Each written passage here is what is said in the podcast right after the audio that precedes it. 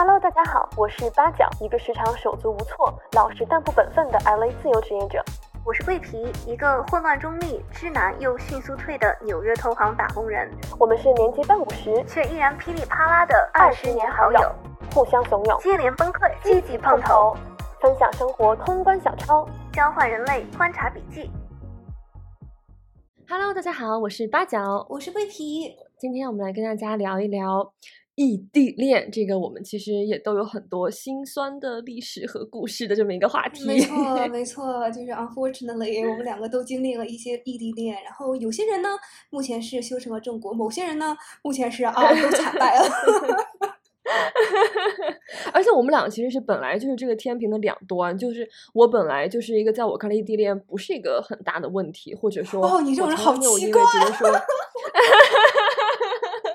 我也觉得是，因为每次看到别人会说啊异地恋真的好难，一定不要异地恋，我都会觉得为什么呢？就我都会 凡尔赛了，朋友们，太凡尔赛了，不要制止他。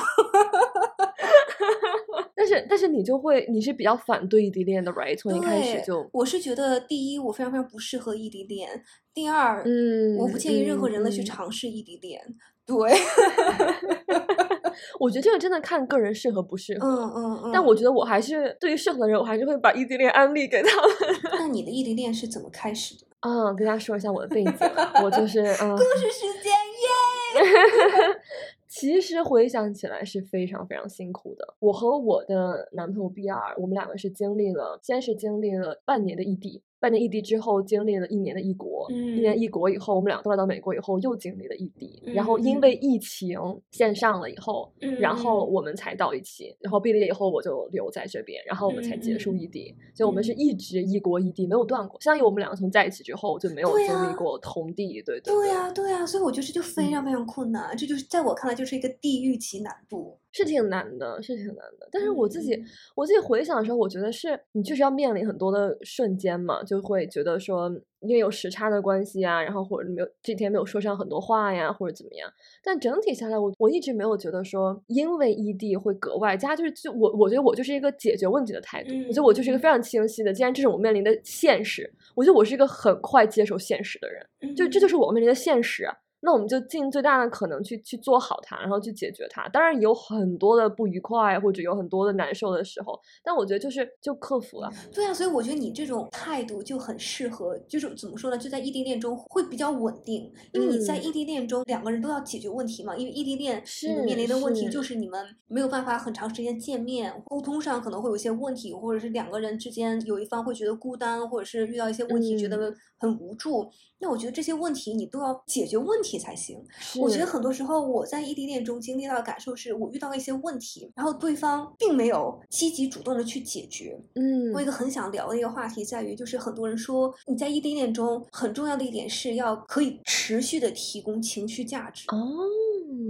我会觉得不应该因为异地你就要额外的去多付出很多的，就你要保证我自己一直在线提供，而是一个正常的一个额度，就是正常的可能就是要相互关心，然后相互提供一些情绪价值。但我觉得你的作用不应该仅仅是为了要确保我二十四小时都能够有求必应，我觉得这是很不现实的。就会很多人在小红书上说，哎呀，异地就是比如说我要一个人做这个，一个人做那个，然后。会觉得很不习惯。我觉得另外一个我可能比较适合谈异地，也是因为我其实是一个纯爱人，就我很享受自己的时间，所以我会觉得我自己做这些事情，我不会觉得自己可怜。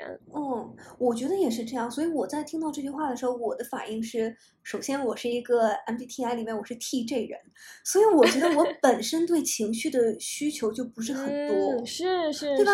对对，你是这样。但是很多时候你谈异地恋的时候，你反而提供的最多的是情绪价值，嗯你懂我的意思？就比如说我在谈异地恋的时候，经常会说，就是今天过得怎么样啊？然后今天吃的怎么样啊？今天外面有冷不冷啊？怎么怎么样？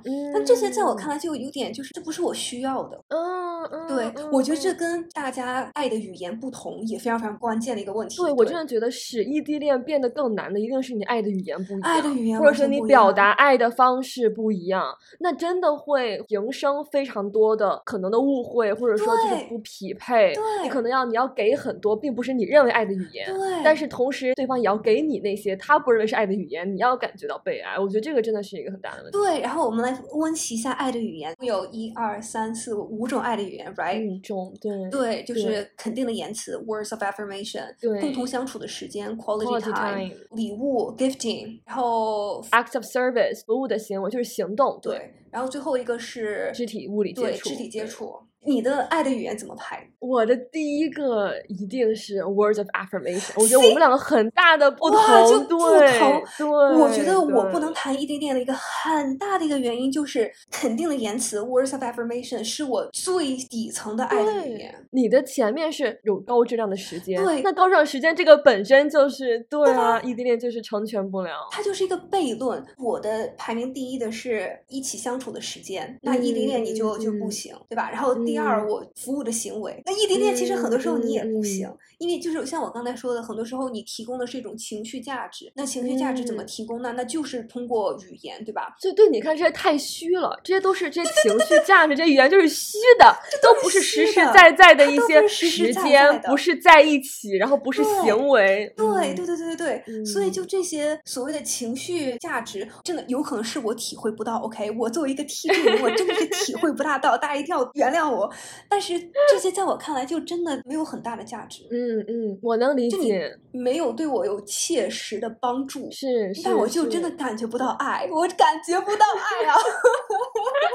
真的是这样，你会觉得话谁都可以说，或者说就这些话就轻飘飘，在你这就是没有价值。对啊，我还记得我当时跟一个男嘉宾，我们叫他小罗。我当时跟小罗是我们是在北京实习的时候认识的。我觉得我主要是因为观众朋友们，我的木星在九宫，所以你最爱的玄学少女 又上线了。这段我就闭麦了。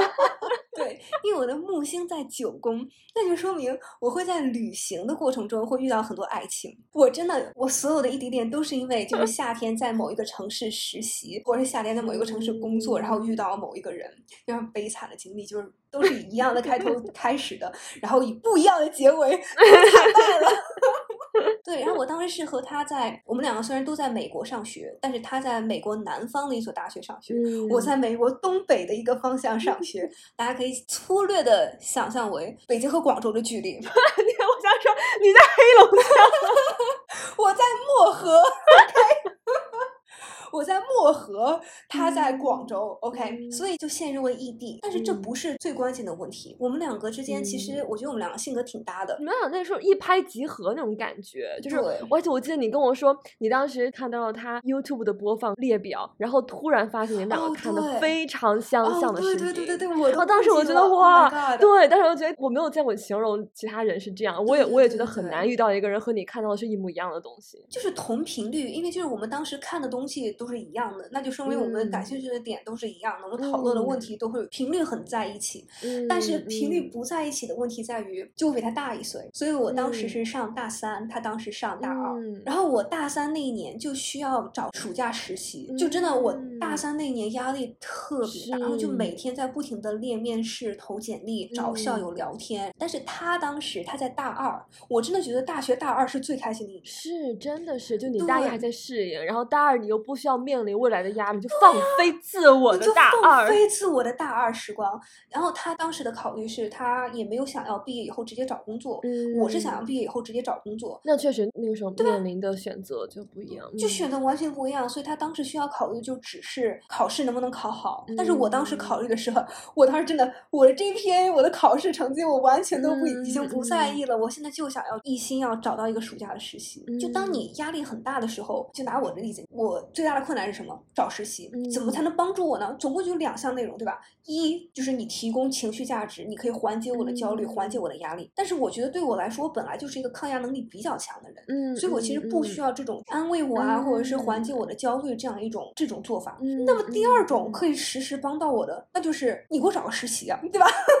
就这个话虽然很很直接。但是就是，那你是一个比较看实用，就是你看的问题就是这样，我就看比较实际的一些价值，对对对。对呀对呀，但是其实我知道，不是说你随便找一个男朋友就可以帮你找实习、找工作的，是是是。但是就我生命中真的有一些朋友，他们就是那种很实际的爱你的朋友。我有一些朋友，就比如说我遇到一些问题，他们立刻就把他们自己的朋友，把他们自己的人脉就介绍给我，然后我就去跟他们的人脉聊天，然后获得一些机会。我觉得这在我我来看，这就是实际的帮助和爱。对我当时有一个朋友，是我当时遇到一些签证的问题，然后我就很苦恼，然后我就去问我这位朋友，然后我的朋友立刻给我牵线了他一个老朋友，然后他老朋友就曾经经历过一样的签证问题，然后很多问题我给他打一通电话就解决了。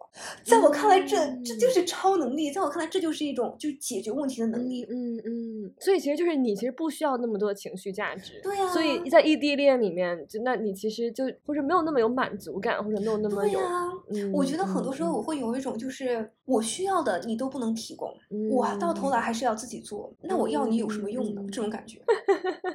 我觉得我异地恋的时候更多的是，我觉得我对情绪价值的需要来自于我很喜欢别人跟我是互补的。就是因为我有很多时候可能我比如说我特别的完美主义，但别人对方会比较豁达，我就会觉得是对我是一个宽慰，或者说我比较。什焦虑的时候，对方情绪很稳定，在我看就是一个很坚定的一个内核，就给我能提供一些力量感。你觉得见面对你来说是一个很大的问题？我觉得见面，那你就要讨论经济基础，经济基础真的决定上层建筑。嗯，因为当时我和小罗在谈恋爱的时候，我们两个还是学生。如果是那种异地恋老手，对吧？你已经就是安排好了，我们这个春假谁去哪里，暑假谁去哪里。但是因为我们当时还是就是刚刚开始谈恋爱，所以我们当时还是在沟通协调，秋假马上就要到喽。我们 是怎么去哪儿呢？是你来我这儿，还是我来你那儿呢？然后就在我们沟通协调的时候，机票价钱就飙上去了，对吧？因为机票真的就是要你要提前买才可以便宜，然后你今如果是只剩下三个周、两个周买，那其实真的是蛮贵的。对，所以我真的觉得还是要看经济基础吧。我觉得那其实我很幸运哎，因为那个时候我们也是学生，但是好像我们两个就这方面比较一拍即合，就大家都非常的努力的想要见面，为了见面而努力。所以经济在我看来就是一个需要克服的问题。那我就平常省一点，或者我提前把这个钱规划好，我提前规划出来我要用这些钱。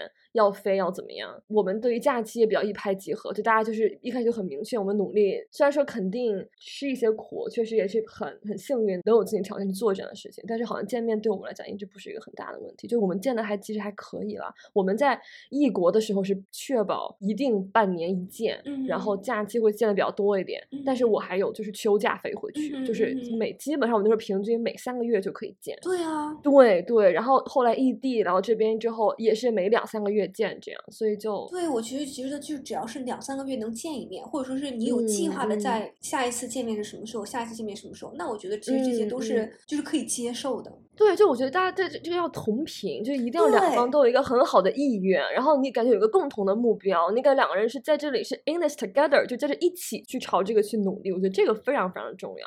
我觉得如果你看不到希望，或者你觉得两个人没有很同频。然后没有一个清晰的一个 picture，我们之后会怎么样？那我就觉得是很痛苦。对，而且我觉得就同频非常重要，因为有些人就是需要更多陪伴。嗯，然后我觉得异地恋中最惨的就是一方很想要见面，但另一方没有很强的见面的意愿。哦，或者说是一方很想要见面，另外一方没有这个经济能力来提供这种经常见面的频率。我觉得我身边成功的异地恋就有一对儿是哇，他们真的异地异国好久，他们当时。其实和我和小罗的这个境遇比较相像，就是我和他是校友，然后所以我们都在美国东北部，然后她男朋友也是在美国南方读书。嗯，她男朋友当时是每隔一个周就飞过来，每隔一个周就飞过来，哦，天就超级超级频繁的见面。然后后来男生到纽约去工作了以后，我朋友也是每周五他都下了课，他就坐火车三个小时火车去纽约，然后周一早上再坐三个小时火车回去。嗯，这就是两个人都是很真诚的，然后再努力。而且我觉得这也是要钱的呀，你如果没钱的话，你肯定是没有办法做到这一点的。是是是，肯定是做不到这样。对呀对呀，所以我觉得就是还是一方面是经济基础，另外一方面就是双方的意愿。嗯嗯嗯，你会觉得异地恋中就。有一个一起努力的目标是对你来说很重要的一件事情。我觉得有一个切实的目标很难，我觉得也不现实，因为大家都要先就是优先自己的发展。我觉得盲目的为了另外一个人去牺牲，也不见得是一个。我是结婚以前，结婚以后我没有经验不好说，但你还是要优先自己嘛。但我觉得有这个良好的意愿是很重要，就是你知道无论如何我们都要积极的解决问题，或者我们如果能的话，我们尽可能多在一起。对，但我觉得很难有一个契，要不是疫情，我也没有规划过我要到这里来，我也那个时候也没有觉得说我们在几年之内能结束异地也没有。而且谈到后期，一开始的时候会有很多沟通上的问题，但到后期其实我觉得异地恋 还挺舒服的，就两个人有那个感情基础，有信任，然后并且我是一个比较需要自我时间的人，所以我觉得异地反倒是一个很好的平衡。就我平常会有充足的自我的时间，然后我们两个人都是这样的，也不是说有特别不平衡，就比较平衡。然后同时又可以很开心的相聚，然后又同时又内心很幸福，就有一个力量在那，我就觉得就还蛮舒适的。所以那时候没有觉得说我要几年之内结束异地，虽然说一当然越快越好啊，当然能在一起更好，但没有说把这个作为一个目标。我觉得我就完全不相反，就这种东西很多时候你没有办法计划，对，很难。对，但我觉得这是可以努力的，就在我看来，这都是可以努力的。嗯嗯嗯，其实这个我认同，就两个人一定要努力，就就尽这样努力去让这个发生。对，因为我觉得你们两个就算是就是要优先自己的发展，但是有一些城市你们两个都可以很好的发展，就比如说纽约，是是是是是，对对对对对，当时当不矛盾的时候，你肯定要优先要能够和对方能相聚啊，不能完全不考虑。我觉得有些如果是完全不考虑这个。就好像他在规划的时候，就好像这个不是他考虑的因素之一的话，那就是很崩溃。对啊，那就很崩溃啊！所以我觉得，就是你一定要有一个清晰的，或者说你有一个清晰的意愿和两个人讨论的目标，因为我们想要结束异地恋，我们想要继续在一起，那么我们就一起去纽约找工作，就这种感觉。那我在我看来，这就是可以接受的。是是是是是，我觉得就到哪里找工作这种和学校还不一样。我觉得因为选择学校是一个更大的决定。对就当时对当时我男朋友有可以选东部学校，但。他我觉得就是我也支持他去选一个西部的学校，虽然我们可能更远，但是这和你毕业了以后，我说我到哪里去找工作，然后在纽约这样的城市，你也可以就是发展，就不就不见得对你个人发展是一个不好。当然，如果你十分不喜欢纽约，那这就是那就是其他的 deal breaker。两个人如果对这个方面达不成共识，那我觉得确实也挺挺难的。你像我们两个就是啊，我就很不喜欢纽约，你就很喜欢纽约，那我们就只能异地啊。我们俩也一直异地啊，我们俩也很不容易，好吗？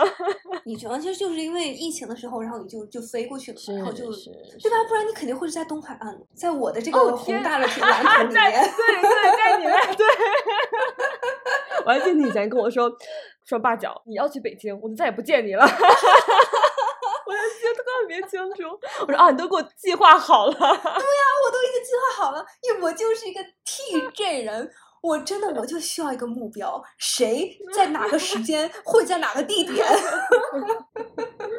嗯，你觉得还有什么原因是你异地恋对你不合适的？我觉得有一点也是因为，可能是因为我是 TJ 人的原因。Again，就很多人在谈到异地恋的时候会说，一定要跟对方分享你的生活，然后你要让对方有一种参与感。你怎么想这个问题？我想听听正常人怎么想。我觉得就是两方无论如何要有一个沟通模式，因为对我而言，分享对我是一个很快乐的事情，就是共同在成长，共同在观察，共同在就做人间笔记，就这样的感觉。所以我也很想知道他在思考什么样的事情，然后我有很多思考，所以这样的分享对我是有快乐，而且并且是你觉得很贴近，你会了解对方在想什么。对，但我觉得为了分享而分享，就是事无巨细的，我今天吃了什么，我坐了什么，坐了几号地铁去怎么样。在我看来没有那么重要，我就会更关心对方看到什么觉得有意思，然后什么事对方感到感动、好笑，什么事情是我觉得就我大一的时候，我们异国第一年的时候，那个时候我还会就是写备忘录，我会每天可能会有一个备忘录睡前，我们有时差嘛，有时差就没有办法同时可能有很多时间，我就会写下来很多，比如说我今天穿了一条黄色的裤子，很开心。我觉得你所有的备忘录都是 我今天穿了一双黑色的鞋子，我觉得我很酷。或者说今天学了鸽子的什么智商心理学，很有意思。啊，今天前面走路那个人后面的那个头发是五颜六色的，然后或者说看到别人提了一个小桶，里面是 Oyster Bay，就觉得很可爱，就这样的东西就会写下来，然后发过去。对，哎，我觉得我可能这个人，我这个人可能就不大一样，我就是不一样的烟火。就我同意像你说的，就是那种心灵上的沟通，或者是思维上的沟通。就对我来说，比较喜欢就是思维上的一些交流，就你在想什么，然后你有什么新的就是思考或者是感悟，我觉得这方面我会比较感兴趣。但我觉得和你说的一样，就是要实际的那种分享，就是我今天吃了一个什么饭，我觉得很好吃。嗯，怎么说呢？这种东西好像在我这儿就是没有办法打动我。要么你就搞笑，对吧？是，对对对。我觉得其实觉得就是分享搞笑视频和搞笑图片，还有 memes，是比分享你今天吃什么饭更有效的一种方式。对啊，对啊，就是这可能在我们看这种情绪价值哦，对对对对对。或或者说，我有一段时间会从知道我男朋友吃什么带来情绪价值，因为这变成我们两个一个 routine。就我们两个在吃什么之前都会拍一张发过去，那这种 routine 我觉得就是一个情绪价值，就是 routine 这个我也可以，我也可以理解。对对对，变成了一个 routine，变成了一个一个仪式感，就你经常每天都要做的事情以后，它就有了一定情绪价值。但除此之外的话，对我还真的没有那么大的情绪价值。我我能理解。就我们之前在聊这个时候也说过，就两个人什么样比较匹配，大家都觉得互补比较好，但是一定不能笑点互补，就是你的笑点一定要是和谐 因为笑点完美互补，太绝了，那真的是没有办法，谁也没有办法救你，没有办法救你了，姐妹，自求多福吧。其实我觉得就是大家一起有开心的，或者是有很多这样的小的一些令人感到心情愉快的，我觉得这个是很有价值。而且我觉得还有一个值得一提的一个点，就稍微一提，我觉得两个人有一致偏好的沟通方式也非常非常重要。你知道有一些人只喜欢打电话。有些人就一定要视频，有些人就只喜欢发短信。哦，真的，真的，哇，这个你知道吗？这个真的是一开始的时候，就是我是一个纯爱人，就我不是一个很喜欢打电话的人，然后并且我是一个很没有耐心的，就是我不喜欢重复我说的话。因为就是电话有时候信号不好嘛，或者说怎么样，打电话我就可能要说要要重复，我就会瞬间变得非常没有耐心。嗯嗯，然后后来 就慢慢克服掉。但这个我觉得确实是这样，就如果一方就是特别喜欢视频，另外一方就更喜欢打字，或者说觉得怎么样。哦，对。而且我不是那种我可以开视频开很久，我不是那种。有的人是我要开视频一直开着，然后大家一直一起做一样的事情，我就不是那样的人，我就那样我会觉得很 self conscious，所以我会觉得没有自我的空间。嗯嗯 嗯嗯，我也是这种感觉。我是那种能视频我们就视频，然后激烈的讨论一个小时两个小时，然后我们挂断电话自己干自己的那种人。对对对对对，就不能是我们一在那里打着，然后一直什么都都不说，然后。对，我会我会立刻开始就是 fake 假装一个设备故障，然后 我是真的能做出这种事来的人，不要挑战我。然后我当时跟另外一位男嘉宾杰弗里，然后我们两个当时也是因为疫情的原因异地，嗯，但是我们两个偏好的沟通方式就非常非常不一样。他是一个喜欢打字的人，嗯嗯，而且他就是你知道有一些人是那种就是打一行打一行打一行打一行，就是像我我就是这种，就是像连珠炮一样，就是会我我打字很快，然后发很多条。他是那种会写一大段的那种，哇，那很老年人哎，很像跟长辈沟通。对，然后他当时就是一个，我给我跟他发语音，他会给我回短信，那这样就很没有意思啊，对吧？因为就我发语音的意思就是说你也给我发语音，因为很多时候我不想打字，我就想听东西，或者说我就想要就是打电话，但是他就是那种我想要更打字，而且我觉得这是你们俩能量点也不一样，你就是那种一点就着，你的就是短时间能量点很高，对对对，反正高的能量点你需要别人跟你一拍即合，噼里啪啦，然后你就过去了。对，但但杰弗里明显就是更细水长流，它的能量是温和持续的那种，就它很温和，它不会有这么高的一个燃点。哇靠！你就会你就你就会觉得你的燃点就不不不够尽兴啊，别人陪你燃不起来呀。真的，你说的太对了，这是我们两个当时另外一个很大的一个问题。嗯，我觉得异地恋，如果你们两个的情绪频率比较合适，其实也也还可以持维持。但是我和杰弗里的情绪频率就完全很不一样。我是一个就是高高低低，高高低。滴滴的一个人，我可以作证。我承认，有些时候我确实比较就是很容易激动，然后我又很容易就激动完了就 Oh my God，like life is meaningless。真的，真的，对。但是他就是一个，他的情绪起伏就基本上是零。嗯，怎么说？我觉得他是一个没大有情绪的人，这都不大叫，这都不大叫情绪稳定。我觉得他是挺低态，对，他是其实把自己跟情绪疏离开，他不是，对对对，他都不是说情绪稳定，他是把自己隔离开。对对对对对对对对，所以我觉得像这种其实就很难。是啊，你久了之后就觉得就是不舒服，就没有那么没有那么自在。而且我会真的会产生逆反心，我 真的会立刻觉得，OK，那我怎样才能让他有点情绪呢？你就在危险的边缘开始试探，真的，真的，我就是一个 I don't know，因为就是就是我我承认我内心就是一个比较 chaotic，就是一个比较混乱的一个人。但是你如果会就是如果我们两个人在一起，你会让我更混乱的话，那其实这就不是一个很合适的一个搭配了，对吧？是是是，就我觉得就是一个很好的关系，就是你做自己，对方是能接住，就两个人都可以做自己，然后都可以接住对方，然后都比较都比较自在，比较舒服。嗯嗯。你有觉得有什么是异地恋的雷区，就是使异地恋特别困难，就是不能做的？我举手发言，第一个就是我对异地恋不能冷战，就你一定要一定要就是解决沟通。怎么讲？就因为我那个时候就是我男朋友一开始也不是一个，他会觉得说这个问题我们先不讲，就我觉得两个人解决问题的方式嘛，我就是一个这个问题我们当下就要说开。但我男朋友就是一个这个问题，我现在情绪不好，我现在脑子是真的想不清楚，你先让我再说，我说不出来了。然后他需要时间梳理一下自己的想法，但是我就不是，我就会我就会觉得不痛快，我就会觉得要说，对我觉得这是一个很就是状况会很难，因为你遇到问题，两个人会各自煎熬，我这边会煎熬，因为我没有得到解决，他那边也会煎熬，因为也问题也没有解决，两个人就各自煎熬。嗯嗯嗯。我能理解你的这种感觉。我觉得我当时遇到的问题是杰弗里同学，我当时跟他产生了很多沟通上的问题。其中一个很重要的一个方面就是他是一个非常被动的人。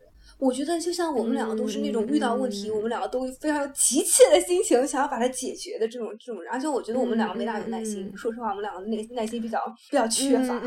我当时如果我们两个遇到一些问题，我立刻就会想要抓紧时间解决。我就立刻会就是进入解决问题的一个状态，然后那我们怎么解决呢？嗯我想听听你的你的想法，你怎么想？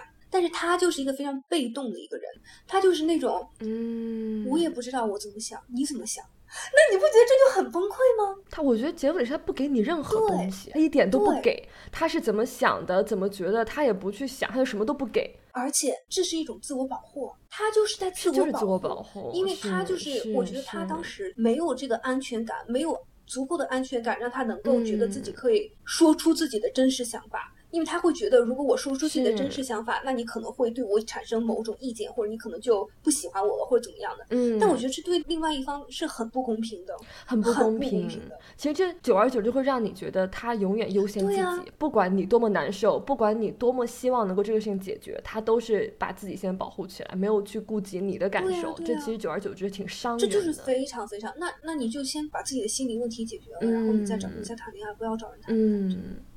我觉得所有的就是那种被动型的，还有就是逃避问题的人。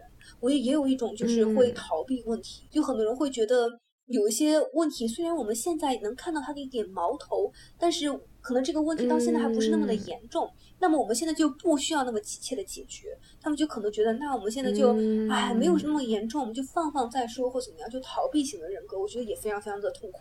但是这种我是不理解的。你比如说，我们身边有的异地恋情人，就是他们有非常严重的问题，因为他们的个人个人职业规划发展非常不一样，你就感觉他们是没有一个共同的目标，但两个人就都不都不说，都不讨论。两个人明明规划完全不一样，一个永远会在这里，一个所有的规划都在朝另一个方向，但两人就就都不讨，这在我是不理解的。如果你两个人都不在一个认真的感情，那还好说；但如果有一方是非常认真的想要继续，但你就是什么这个问题就就完全按照你自己的思路，也不也不解决，也也不也不讨论，那其实就很不公平啊。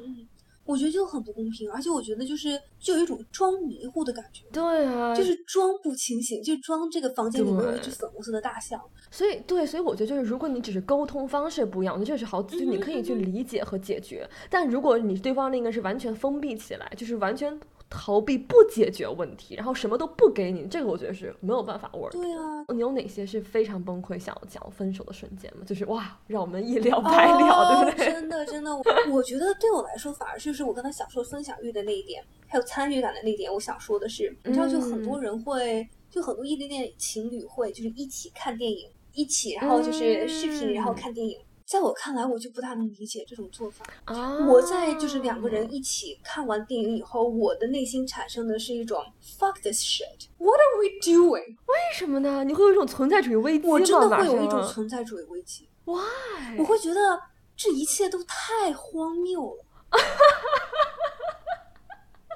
就小时候读加缪嘛，加缪就是写人生荒谬嘛。他就有一个例子，说他有偶然有一天走在大街上，看到一个人在一个电话亭子里大喊大叫，那一瞬间他觉得哇，人生真的好荒谬啊！真的。然后现在你跟我说，我跟我的男朋友异地看完了一个电影，然后那一瞬间，我觉得人生真的好荒谬。我觉得人生太荒谬了。为什么呢？电话亭里那个例子我还能理解，你这个例子我不是很能理解。因为就是电影就是要两个人一起去电影院看，你们两个人试着屏云看电影。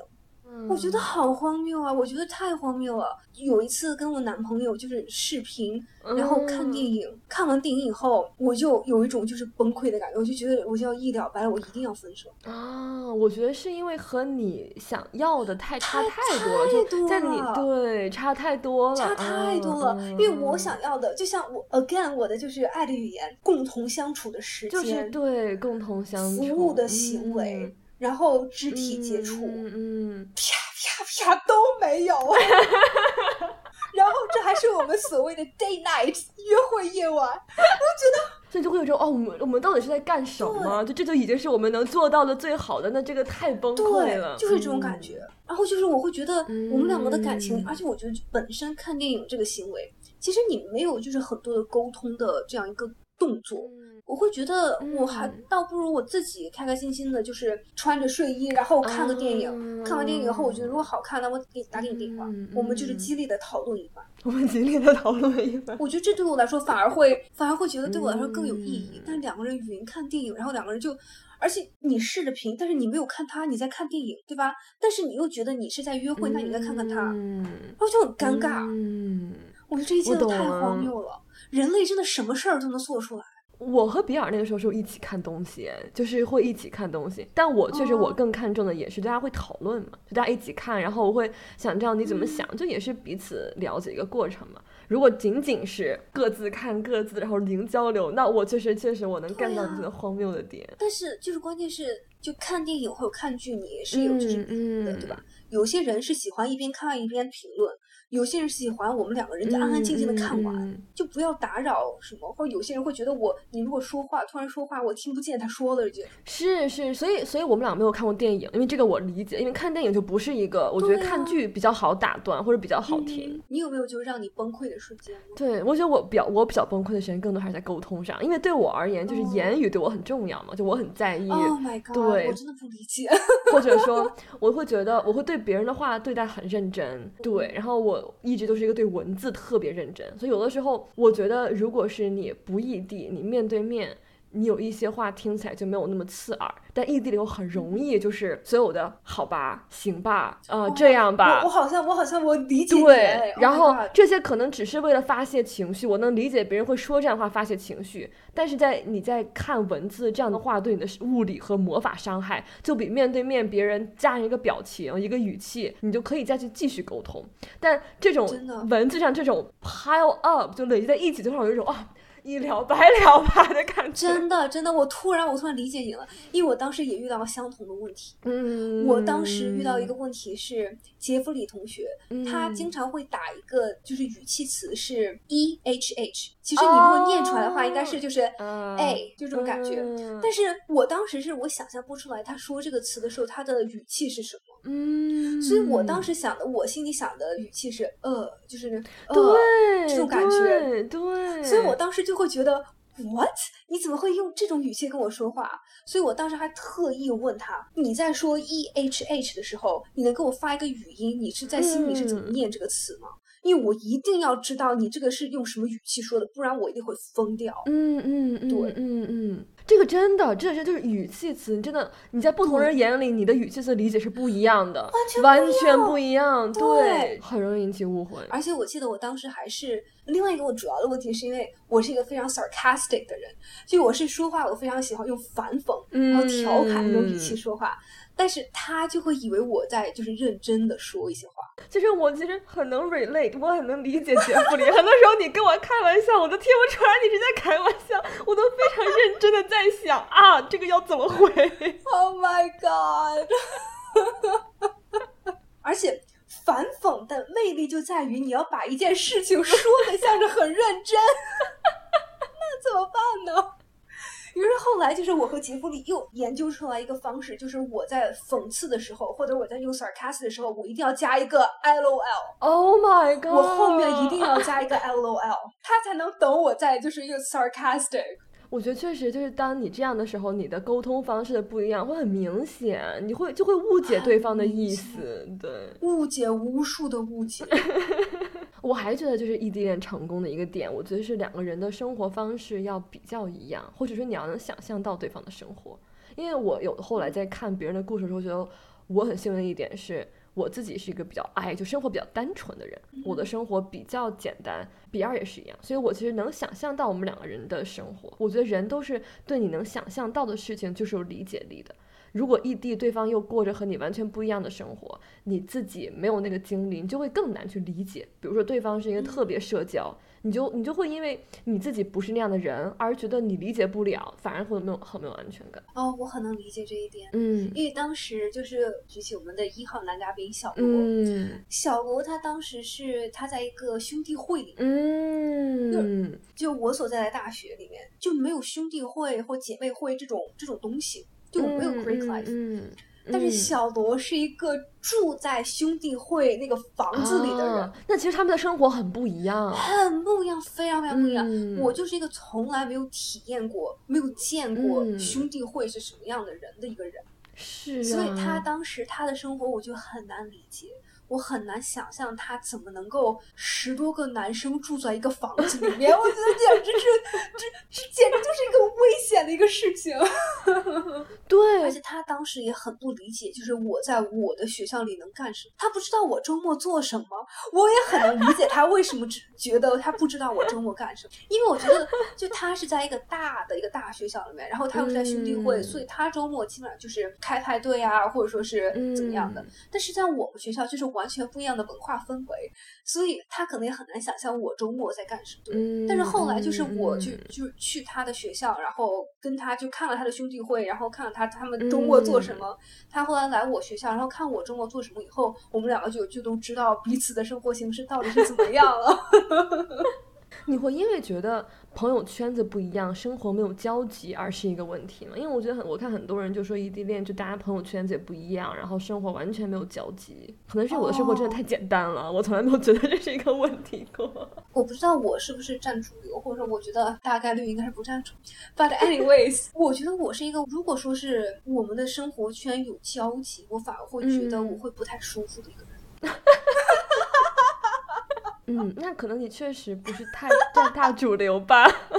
没有，你听我讲，我举杰弗里的例子。杰弗里他是一个比较爱社交的人，嗯，然后他会跟一个朋友圈，然后他们经常去一起去玩啊，或怎么样的。他当时就是有意无意的会暗示，就是我想不想要跟他们一起去玩或怎么样。嗯，但是我觉得，就是因为对我来说，让我去见你的朋友，对你来说是一件很轻松的事情，但对我来说不是一件很轻松的事情。嗯嗯，我真的会要就是就先要做研究，你的朋友 A B C D E F G，他们分别是什么样的人，他们分别有怎样的背景。他们分别是就是做什么工作、什么性格、什么星座、什么血型、什么生辰八字、MBTI，我都是需要知道的。所以我会觉得，那你让我去见你的朋友们，那我肯定事前我要做很多功课，然后我还要考虑，就是我穿什么呢？然后我就是我要拿很多，就是很多你要做的事情，很多的付出或者不能叫付出，就是你就是有很多要投入的事情，你就是要想很多事情。那我觉得，如果我们的感情没有兼顾到那个程度的话，我我觉得我的投入和回报是不成正比的，那我就不会做这样的事情。我能理解，我还以为是你保密局的特质哦，也是我想要对方的特质。嗯，怎么说我想要有自己一部分东西，就是我自己。嗯嗯，我也不希望我们以后所有的朋友都是共同的朋友，我觉得这也挺恐怖的。很奇怪的，对，是。如果是我们的朋友都是共同的朋友的话，那我以后跟谁去抱怨你？是，而且我觉得就是两个人应该彼此就足够的。如果你觉得两个人彼此是不足够的，你需要有更多的交集和朋友，那我觉得这也是在我看来，这感情就可能不是我想要的那样。所以，然后并且我们之后有一次是因为我以前也很不理解，就是我们经常在美剧里会看像 Monica 和 Chandler，他们会特别希望有一对，他们作为一对 couple，像有一对情侣的朋友，对对对。我以前也很不理解。然后我唯一一次我们和当时比较的舍友，他们这个情侣朋友出去玩，给我都造成了巨大的心理阴影。以后，我觉得我觉得这轻易也不要，就是没有必要，因为认识人也是一个有风险的事情嘛。就我觉得就没有必要去冒那个风险。因为认识新的人真的是一个风险很大的一件事，是有风险的呀。而且真的是就是你的朋友不一定喜欢你的男朋友，大概率不喜欢你的男朋友，那你为什么要让他们在一起玩呢？我不明白，我不懂哎。哦，你还有觉得哪些是人生境遇不一样，所以异地很难 work，就处在人生不一样的阶段，或者就是我觉得就是你相不相信会有所谓的在错的时间遇到对的人？我很相信这一点，而且我是一个相信破镜重圆，破镜重圆的文我都可以磕。嗯。我觉得我小的时候不信，我现在会更相信。对呀，因为我真的觉得境遇、人生境遇，然后你所处的、你所处在的一些阶阶段不一样，你的看法或者你所追求的事情就是不一样，完全不一样。我觉得很多人会讨论的一个就是一个人已经工作，另外一个人还是学生。我觉得在我看来，真的心态和状态完全不一样。我以前会觉得这些都是应该你可以克服。我以前就是一个觉得你只要两个人，嗯，勤勤勤恳恳的认真沟通，然后两个人意愿都很好，但。大了以后确实觉得，我觉得还是看人，就是可能会增加他感情出现裂痕的风险吧。因为我觉得很明显的一个感觉。就比如说我刚才举的例子，就是我当时在找找实习，我就想要去找工作。另外一个人就是在学校里，我会觉得你没有办法切实的理解我所经历的压力。就像我们在 Barbie 那集谈到的，很多经历你自己没有经历过，你就是没有办法就是体会到他当时到底有多难或怎么样。而且你就是工作心态、职场思维和学生思维，就是我们在偏科那集讲过的，也是不一样的，就完全不一样。对对对对对。那我觉得确实是，当你觉得你需要理解的时候，对方理解不到，那这一点确实是。蛮难过的，而且我觉得也是一个，就是经济问题也也会在这里面产产现出一些一些矛盾，因为你工作了以后是你自己在负担房租啊，然后各种都是你自己在付嘛，然后但是你在上学的时候是家长在付。是，我觉得金金钱观在你毕业了以后真的会，你工作时候的金钱观和学生时代真的会不一样，完全不一样。我在学生时期可能会花上一些钱，然后去出去玩或者怎么样，但是我在我要自己交房租以后，我觉得天呐不行，这这钱不能花。哦，所以可能就是也会看到很多人讨论，比如说就是大学以后、工作以后异地，两个人见面会变得很很实际的问题，就是谁来负担这个经济消费啊，怎么样的？嗯，我其实学生时代的时候没有没有明确的思考过，都是大家就是很有默契、很有共识，就这样。对。而且我觉得很多时候在学生时期谈恋爱有点像过家家，你没有，因为你没有经济压力，没有现实的压力，所以你你只需要做好就是学习好，然后还有谈恋爱。所以我觉得两个人三观一致还是很重要，就是基本上。大的事情三观上，要是彼此能够，我觉得旅行也是一个挺好的一个方式去检验这个。我觉得我们异地的时候，就是因为去了很多，会有很多这样旅行嘛。我觉得旅行还是蛮考验对方是一个什么样的性格的人，然后对方的消费观怎么样，然后对方怎么对待别人，然后对别人尊不尊重啊？觉得还是，嗯，我觉得这个我们完全可以另开一集，就是一起去旅行，真的能看出很多很多的问题。你如果想要分手，那你就跟这个人去旅行。你如果想要，你如果想要，就是跟这个人，或者是试探一下到到底怎么样，那你也跟他去旅行。所以我一直到现在都有很多很大一部分是觉得，如果两个人是合适的、三观一致的，应该是能克服这样一些，在我看来人生境遇的转变。这都不是不影响你这个人的本质，这都是比较表面的改变，都应该是能去顺应和克服这些的。但确实，如果你两个人还没有到那么深层次的了解，会更容易暴露问题，就是风险可能更大一些。我还是觉得要看你要什么。嗯，就像我如果是就是共同相处的时间。嗯，那其实你工作以后，你共同相处的时间可能就会就会少很啊。我现在真的觉得毕了业以后再找另一半真的很难很多哎，我觉得难度系数大很多。对，你能付出的时间也少很多，你能付出的精力也少很多。然后你平常自己的自己的生活就已经就很很很累了，然后你思考问题的方式也会不一样，会变得更实际一些。对啊，对啊。哦，我可能觉得我们最后就稍微聊一下这个人品问题，因为我觉得人品也是异地恋能不能成的一个非常至关重要的问题。我真的觉得人品是一切的，就是这个人要是善良的，他的人品要是好的，不然一切都不成立。我觉得真的一切都不成立，就是最重要的是你是个善良的人，你个善良人，哪怕你俩够不到一起去，哪怕你们两个最后怎么样。